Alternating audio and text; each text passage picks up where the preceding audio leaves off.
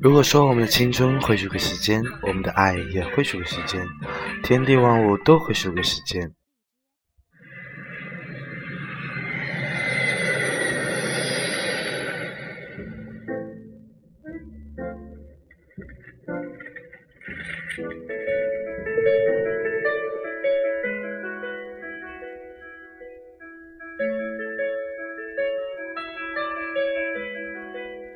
没有人可以逃过他残忍凝视与审判，而无论你在哪里，我们都依然携手同行。我是 Nico，我想把他们的故事说给你们听。那么我在说，你有在听吗？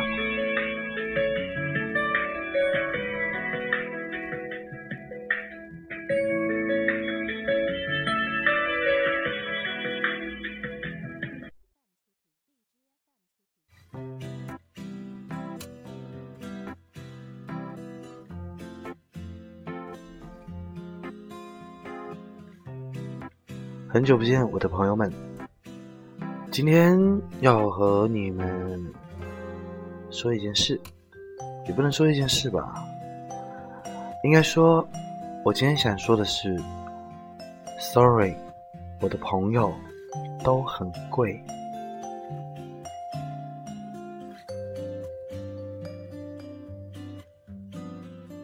只有把朋友啊看得非常的贵，才会特别的珍惜。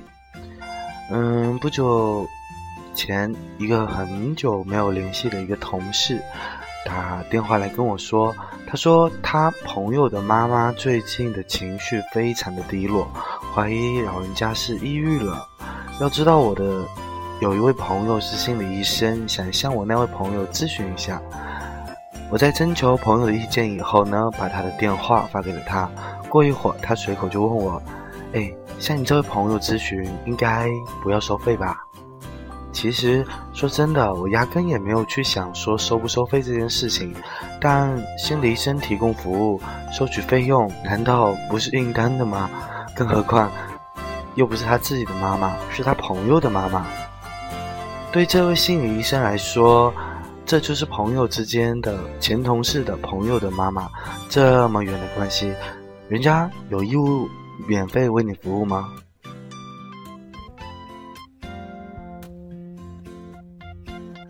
于是啊，我就半认真半开玩笑的说：“嗯，当然啦，我的朋友都很贵的。”结果他却说：“哎，那你怎么不早说？要知道这样的话，我找别人啦。为什么我的朋友要收费，你就要找别人？其实我有点纳闷啊。说实话，收费的心理医生那么多，为什么？”我要找你朋友呢，七老八老还要搭个人情，都是朋友嘛，简单点的问几个问题，你们还要收什么费？我的前同事噼里啪啦的抱怨道：“好奇怪哦。”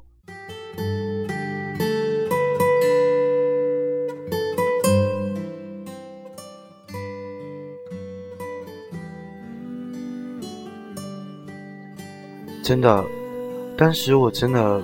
嗯，怎么讲呢？就是听这个话觉得很别扭哦。我的朋友不收费，你就向他咨询；那我的朋友收费，你就去找别人。既然都是找别人，你你宁愿别人挣你的钱，也不会去照顾我的朋友。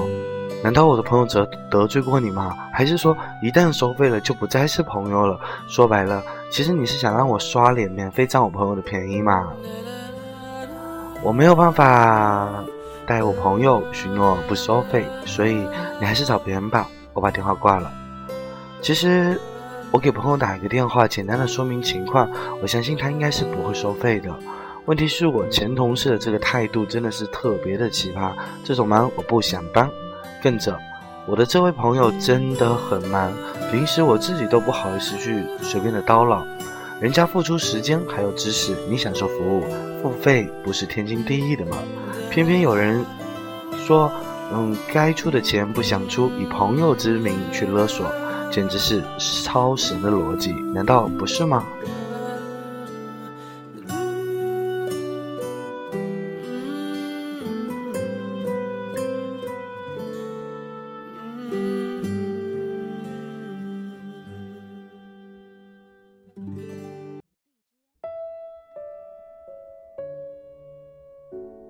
其实这样的人在生活中并不少见，平时不太联系，想起来的时候呢，就会说，嗯，帮我个忙，或者是借我点钱。在他们唯我独尊的世界观里面，朋友就应当是为自己两肋插刀的，朋友的朋友也要义不容辞的任自己使唤。我有一个亲戚啊，知道我的闺蜜的老公是一所还蛮出名的教育辅助机构做老师的。那他的家的孩子是高考生，就想请我闺蜜的老公给他上两节数学课，让我帮忙联系一下。其实我很乐意为他们搭这个线啊。那闺蜜的老公呢，也很快的就答应了。结果第二天，那个亲戚打电话来质问我说：“你的朋友怎么还收钱呢？还狮子大开口呢？一节课要四百。”其实我当时都诧异了，我的朋友为什么不收钱呀？然后我的亲戚说：“他不是你的朋友吗？我可是你姑啊，帮我把帮我的娃辅导一下，你还要什么钱啊？”我当时简直是超级的哭笑不得。其实我这个亲戚是我的表姑，当然就算她是我的亲姑，我的闺蜜老公也没有义务要免费帮她的娃辅导啊，对不对？更何况，人家还是提前和孩子沟通了，问了哪一方面要特别的，嗯，进行特殊的辅导，不但认真的备课，还特意抽时间上门辅导，连去带回，总共四个小时。就算人家说了不要钱，可但凡明眼是理的人都会不好意思不给吧？更何况那是高考的前冲刺阶段，我老我闺蜜的老公在一所呃教辅机构。一堂冲刺的辅导费可能要收大概是七八百块钱吧，收他四百应该已经算是好便宜了，将近一倍哎。可是，可是他当他说出那句话的时候，我真的以上那些话我都说不出口。然后我就说：“姑，人家大老远的来给明明上课也挺辛苦的呀。”然后我姑说。我知道他辛苦啊，所以我打算请他吃饭啊。结果他说下午还有安排，还问我冲刺课打算算几节，一节课算四百。你这什么朋友啊？赶紧绝交吧！这个时候我已经不想和他说话了。付出劳动得到报酬，劳动法都是保护的好吗？再说了，这年头谁还缺你们家一顿饭呀？真是的。我这个表姑要继续跟我的讨价还价，于是我就说：“哎，好了，这一次钱我出，你不管了啊。”当然，以后我这个姑的事儿，我也不打算这个管了。其实我特别不理解他们的心态啊！我觉得找朋友或者是托熟人帮忙，应当是出于信任，而他们找朋友介绍是为了便宜或者是免费，用得着就会说咱们哥们儿没话说啊，朋友嘛没二话；用不着的话呢，就是老死不相往来。像这样的态度，谁愿意和你做朋友呢？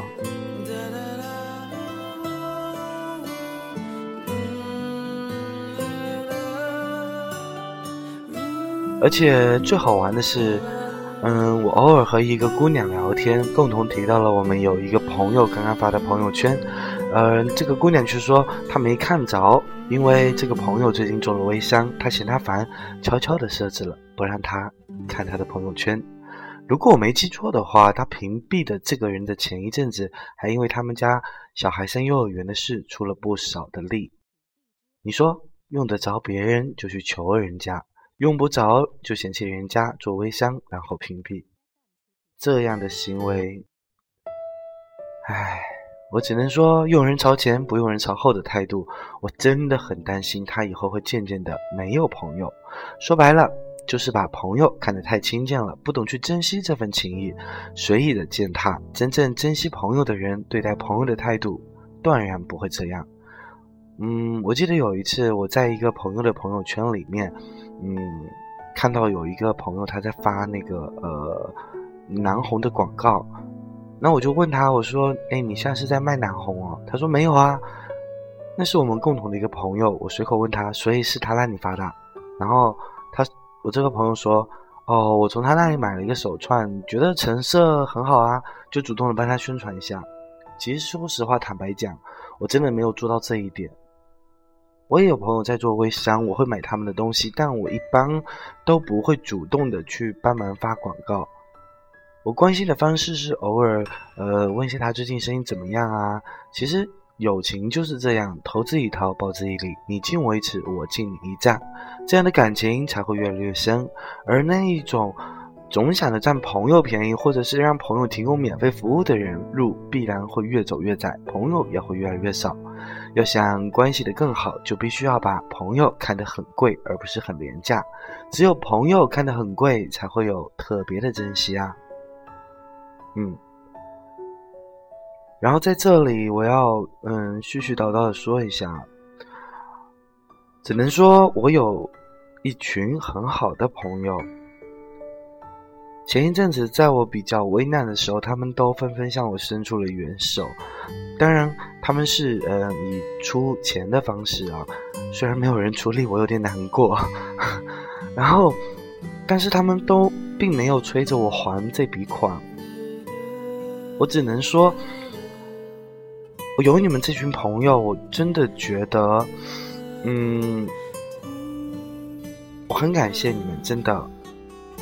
我希望，嗯，你们能够，就是再等等，等过了这个月，我相信下个月一定会好的。毕竟自己刚刚开始开公司，现在，嗯，基本上所有的费用都已经，嗯，对。然后前阵子还出了事情，车子还撞了。当然你们放心，人没有事。所以我。其实特别特别的感谢你们一路上对我的陪伴还有支持，我是 Nico，真的谢谢你们。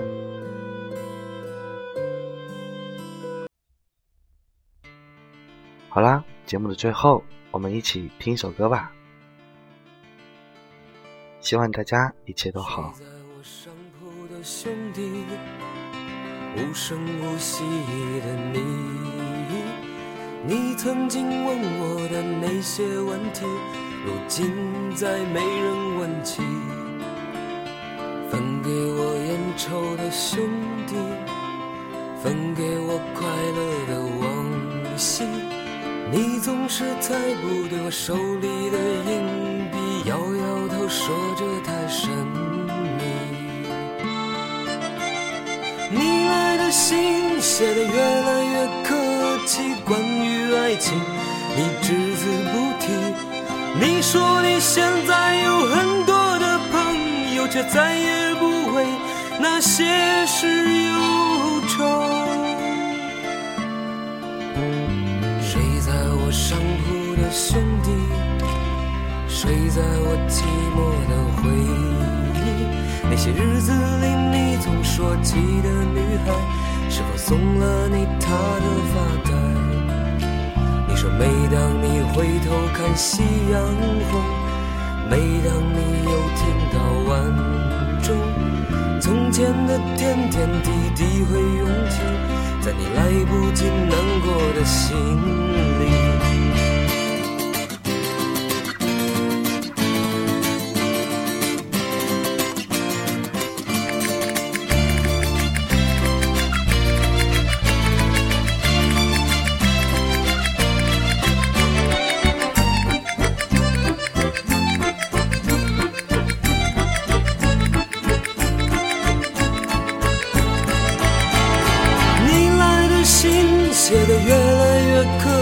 客气，关于爱情，你只字不提。你说你现在有很多的朋友，却再也不为那些事忧愁。你问我几时能一起回去，看看我们的宿舍，我们的过去。你刻在墙上的字依然清晰，从那时候起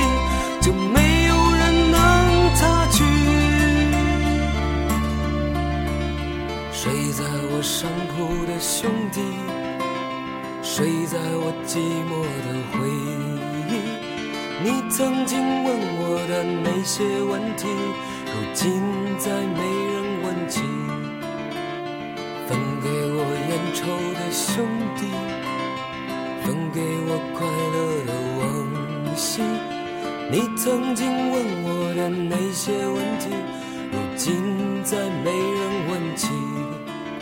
如今再没人问起。好，我们明天见。人问起。